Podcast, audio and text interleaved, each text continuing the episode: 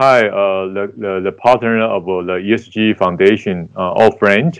Uh, we are uh, going to start our first podcast in English, and uh, the ESG World Citizen Foundation uh, is, is we are very great to invite the Miss Land. He is the very very experienced ESG strategy advisor, and he have a many experience in India and the States, and about how to have a better ESG, energy, and sustainability policy. So, uh, welcome, uh, Ms. Lange. Uh, can you introduce yourself, right? Uh, uh, what's your background and what's your major and what's the reason you come to Taiwan, Ms. Lange? Uh, sure. Thank you so much for having me, uh, Mr. Lewis, uh, and hello to the audience. Uh, ni hao. My main my main name, name is Aakansha. I go by Mini Lam.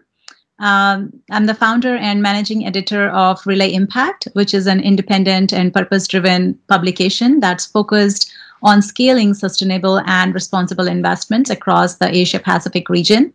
Um, I have about a decade of cross functional and cross disciplinary experience in the energy and sustainability sector within research, engineering, nonprofits, consulting, as well as in energy service companies. And I'm very happy to be invited today to speak on ESG integration for Taiwanese companies. Um, so excited to be here um, with my background in electrical and electronics engineering and also in energy infrastructure, civil and environmental systems. I'm very happy to be talking about this subject, uh, which is so critical in our climate conversation today. Great, uh, Ms. Len. Uh, I think we need more uh, not only this one, this time, that uh, to learn that your uh, your expertise and knowledge about the uh, ESG.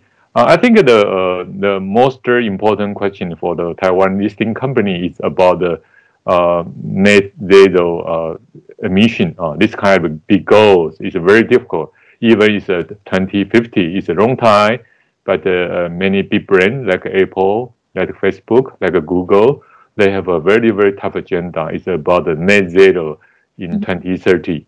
So uh, they ask the supply chain. I think uh, most of the supply chain uh, of the listed brand uh, coming from Taiwan listing company. So uh, it's a tough job for Taiwan company to reach the net zero goal. So uh, can you advise the general strategy roadmap for the Taiwanese Taiwan listing company to reach the net goal. What's their major job right now, and what's their major strategy right now? And uh, uh, probably later we also talk about circular economy. But uh, tell us first, what's their major strategy right now to reach the net zero goal, please? Uh, thank you. Thank you for that question. And uh, like you rightly said, I mean, right now, Taiwan faces an energy security risk, a climate risk. And uh, a lot of the companies in Taiwan, including the names you mentioned and the semiconductor giants here, they have started recognizing the need for a net zero action plan. Um, and you know, Taiwan itself has a very ambitious 2050 net zero goal. Um, I think as companies start recognizing that financial risk associated with climate change, it's very important that uh, they begin by having the right uh, people on their boards uh, which begins uh, by you know having people having the right expertise that understands the climate risk, the market risk, and uh, overall um, you know um, sustainability action and agenda to be able to make meaningful contribution and implementation strategies. Uh, I think what we are finding right now across the globe as well as uh, you know in Taiwan is um, quite ambitious sustainability targets being set up, but uh, there is uh, an increased need for companies to be able to have um, targeted measurement and verification plans to be able to reach those net zero goals. So, other than having the right mix of people uh, on their boards that are tackling such agenda, it is very important that Taiwanese companies now focus on data verification and measurement as one of the important milestones to be seen in the ESG journey. And one way they can do that is by adopting science based targets. Uh, about 1,000 companies across the world have now adopted science based targets we actually now have a global standard for net zero action for companies and, and goals. Uh, there are even sector specific roadmaps for textile industry, for um, you know other manufacturing industries, um, so we can address um, these issues. Um, I think it's important that uh, once companies start to recognize that, okay, there are science based targets and these resources on net zero action plans available, uh, they can look into their own scope one, scope two, scope three emissions and really account for their entire supply chain and internal as well as external operations to to account for the emissions uh, that they have. I think once they begin that journey and uh, you know, have the right M&V processes, the me- measurement and verification, like I was calling about, um, to achieve those targets, uh, it it will be uh, more and more feasible for other companies to adopt it. We we have seen the big names come come up a lot, you know, with with TSMC um, forming, um, uh, you know, its own net, net zero agenda, uh, and they they are now a part of RE100, um, which is another global action initiative to to take this into account. But I think um, as we see more larger companies adopt this, what is uh, important is to also not forget about small and medium sized businesses in Taiwan and the gaps that exist in order for them to be able to implement these targets. Uh, we have to remember that a lot of these um, verification and certification processes are quite uh, data in- intensive, they are quite resource intensive. So, not, not a lot of times it's possible for much smaller and medium sized enterprises to be able to implement these strategies, which is where I believe that uh, you know, a number of other larger enterprises and corporations and stakeholders can uh, set an example and also the, the resources and the roadmap necessary to be able to, to reach Taiwan's net zero goals. Uh, wonderful. I think uh, it's important for a big company, also for small, medium company. They need to build up their own ESG journey. And uh, uh, I think it's even that is a tough, uh, very tough problem for the Taiwan company. So how can we have an ecosystem? We can have a stakeholder to help each other.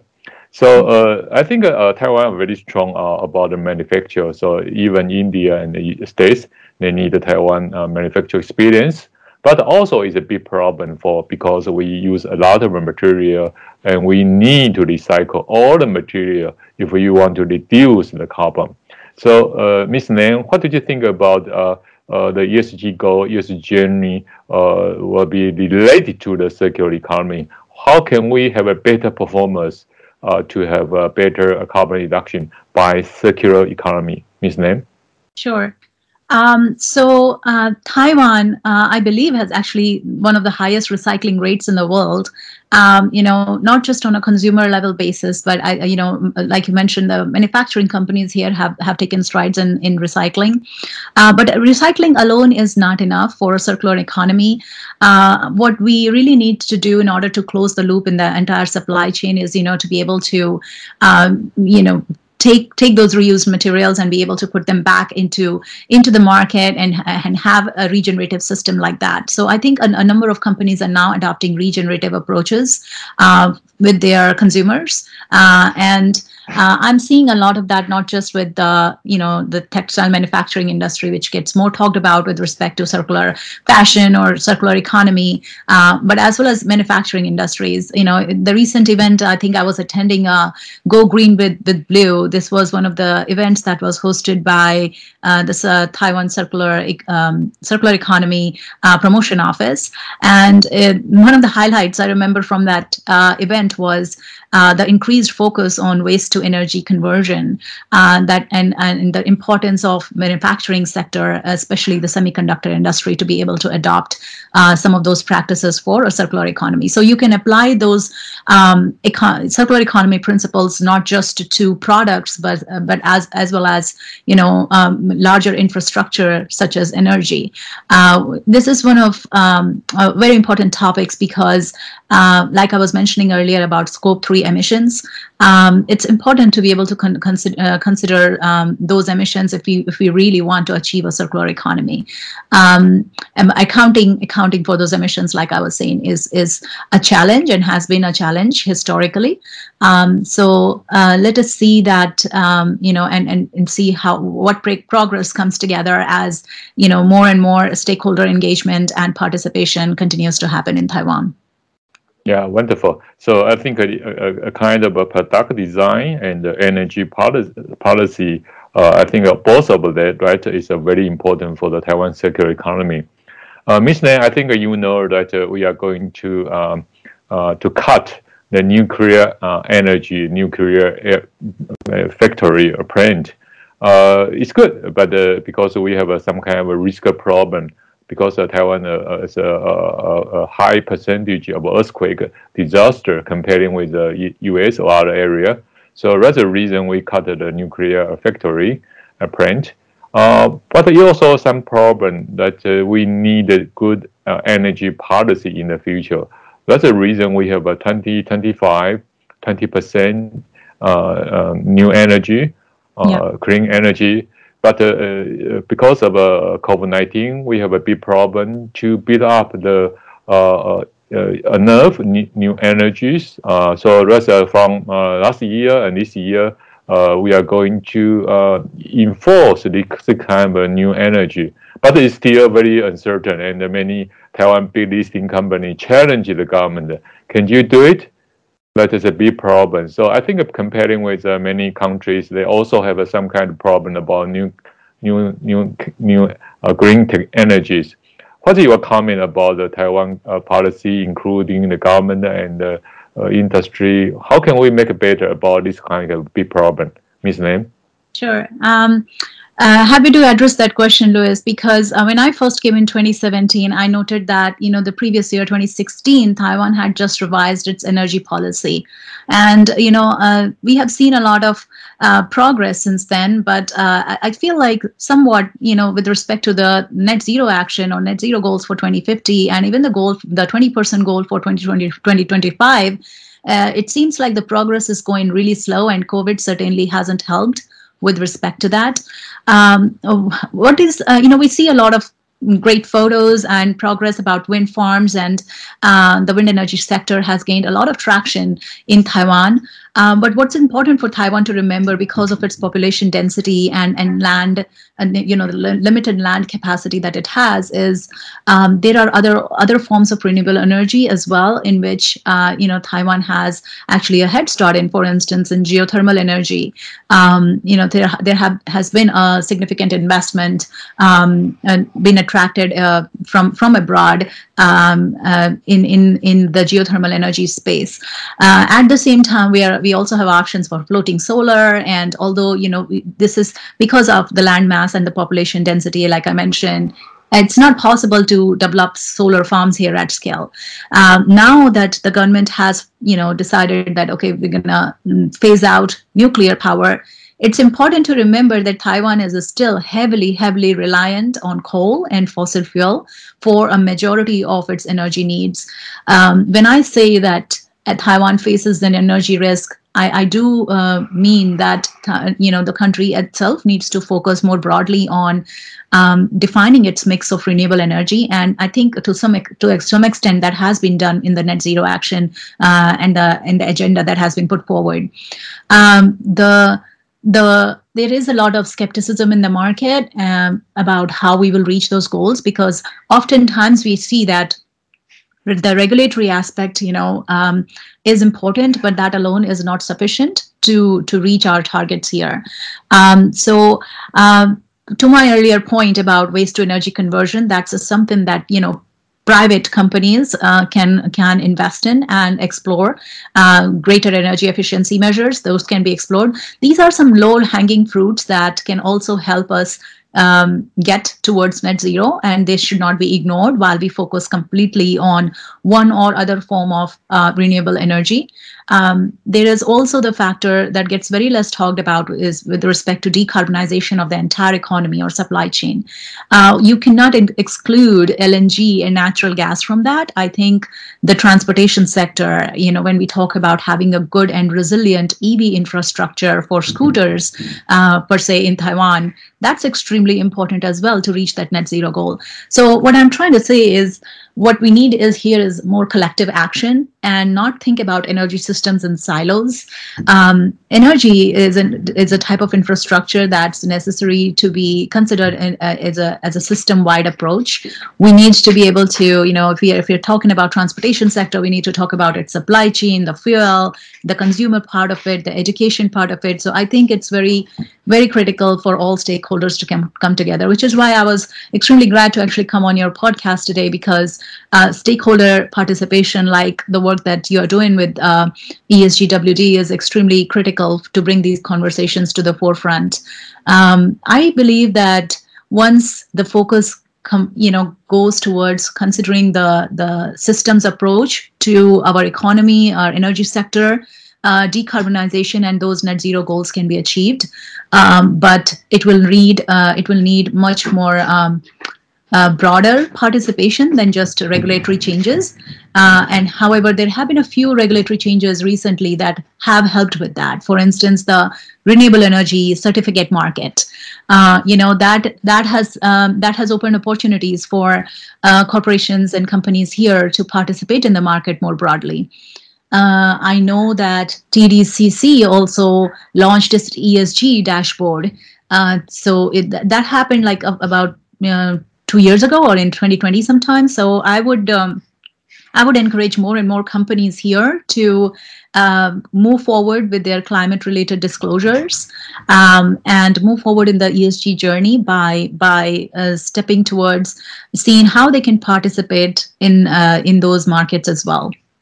Mm, wonderful. So uh, yes, that's uh, I'm great to hear that Miss Nan encouraged the foundation, ESGWD Foundation, to be the uh, the, the, the the key for the uh, invited uh, stakeholder of civil society to focus on the, our um, uh, the energy problem, not only the government, not the uh, the law, not the the manufacturer.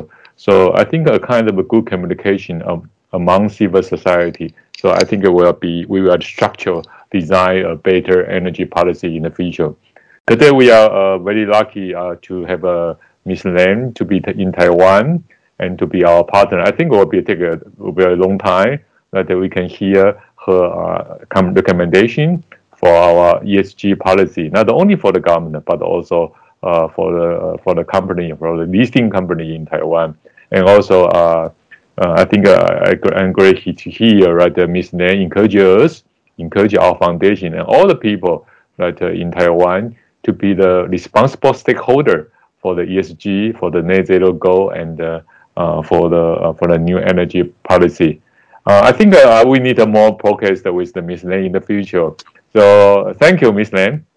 Thank you so much for having me. And you know, to close off, I just wanted to iterate one more important point. Um, you know, we always ask what Taiwan can do uh, to increase its commitment, but we also need to ask what the world can do to support Taiwan in its uh, net zero goals. Uh, you know, just uh, given the fact and the, the lack of inclusion and representation of Taiwan on the global global stage, I'm happy that I'm able to contribute some insight uh, from my experience across the globe um, to uh, this discussion. And um, I hope that more and more uh, inclusion comes for Taiwan and its policies, uh, you know, in, on the global front as well, because this is uh, a collective global action that we need to take, and this is not something that can be achieved without without Taiwan's participation, uh, especially Taiwan being the the eighth largest uh, greenhouse gas emitter in Asia itself. So, thank you so much again, Louis, for bringing me. It was a pleasure chatting with you. And uh, I hope that more Taiwanese companies adopt such science-based targets and uh, you can learn more about my work at relayimpact.com, and I look forward to continuing our conversation in the future. Thank you, Mr. I think it's a very important point that uh, we need to work together to resolve the Taiwan uh, carbon problem, but also Taiwan can help. Probably through our uh, co-work, we can help India and many uh, Southeast Asia countries that provide our ESG solution to them. So Taiwan can help. Taiwan can help uh, by ourselves for our country, but also can help uh, India and many friends. Thank you, Ms. Lam. Thank you. Thank you so much.